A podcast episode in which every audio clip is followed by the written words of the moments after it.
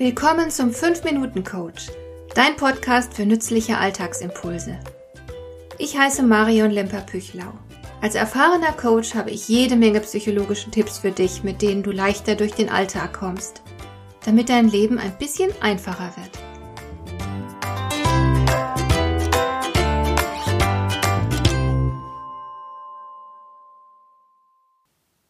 In der letzten Folge habe ich darüber gesprochen, wie du das Weihnachtsfest mit der Verwandtschaft überstehst. Es ging um innervierende Eigenheiten und Unarten von nahen und fernen Familienmitgliedern. Heute möchte ich noch eins draufsetzen, denn ich möchte darüber sprechen, wie du damit umgehst, wenn es emotionale Krisen gibt, weil Konflikte offen zutage treten, weil Enttäuschungen und Verletzungen erkennbar werden, Vorwürfe erhoben werden und so weiter. Wenn man so dicht aufeinander hockt, lassen sich unerledigte Geschichten nur schwer außen vor halten. Jedes starke Gefühl verlangt nach Ausdruck. Meine Schwiegermutter zum Beispiel war nicht gut darin, Dinge offen anzusprechen. Sie hat deswegen bei Familienzusammenkünften gerne Spitzen losgelassen, kleine Gemeinheiten, die zeigten, dass sie innerlich verletzt war oder einfach nur unzufrieden und enttäuscht. Was machst du also, wenn offenbar wird, dass hier unter der Oberfläche einiges nicht in Ordnung ist, dass der weihnachtliche Frieden nur oberflächlich gepflegt wird. Es bringt meist nicht viel, die Signale einfach zu ignorieren. Du kannst zwar möglicherweise damit verhindern, dass es zu einer offenen Auseinandersetzung kommt.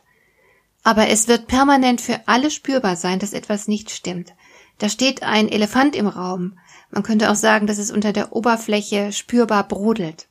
Vielleicht genügt dann ein einziges Wort als Auslöser für eine Eruption. Davor haben alle Angst und fühlen sich deswegen unwohl und befangen.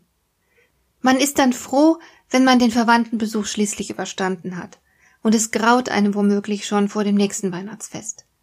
Die bessere Alternative besteht darin, sich auf die Konflikte, Verletzungen, bitteren Gefühle und so einzulassen, statt sie hartnäckig zu übergehen.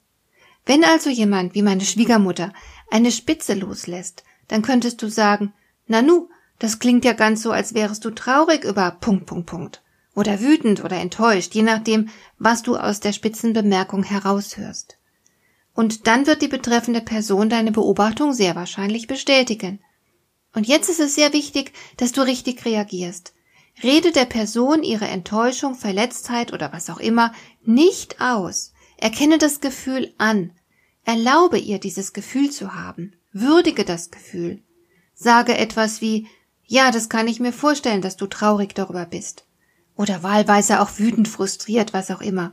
Manchmal reicht das schon und die Sache ist vom Tisch. Es tut den Menschen einfach gut, sich verstanden zu fühlen.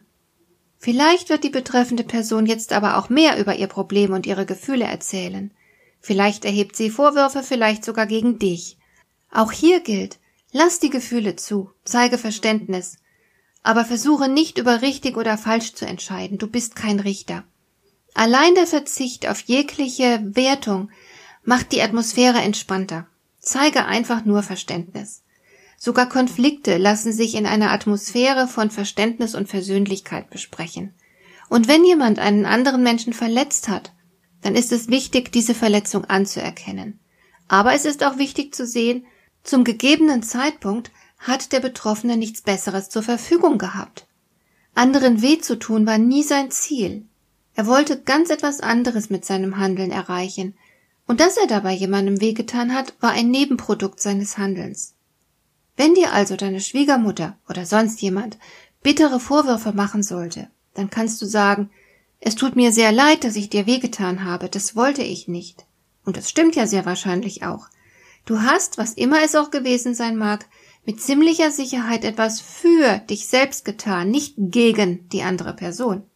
Darum kannst du ohne weiteres dein Bedauern darüber ausdrücken, dass der andere dadurch verletzt wurde. Wenn wir unseren eigenen Weg gehen, dann bleibt es für gewöhnlich nicht aus, dass wir dabei irgendwem auf die Zehen treten. So ist das Leben. Indem du dein Bedauern zum Ausdruck bringst, gibst du dem anderen keineswegs recht. Trotzdem wirkt so etwas meistens Wunder. Die Atmosphäre wird versöhnlich und es entsteht plötzlich mehr Nähe. Es ist viel gewonnen, wenn du in der Lage bist, negative Gefühle in dieser Form aufzunehmen, statt sie mit Weihnachtsklimbim zu übertünchen. Ein paar offene Worte, auf der Basis einer versöhnlichen und wohlwollenden Haltung können echten weihnachtlichen Frieden stiften. In diesem Sinne wünsche ich dir ein harmonisches und freudvolles Fest. Dir der heutige Impuls gefallen? Dann kannst du jetzt zwei Dinge tun. Du kannst mir eine Nachricht schicken mit einer Frage, zu der du gerne hier im Podcast eine Antwort hättest. Du erreichst mich unter info at lemper-püchlau.de.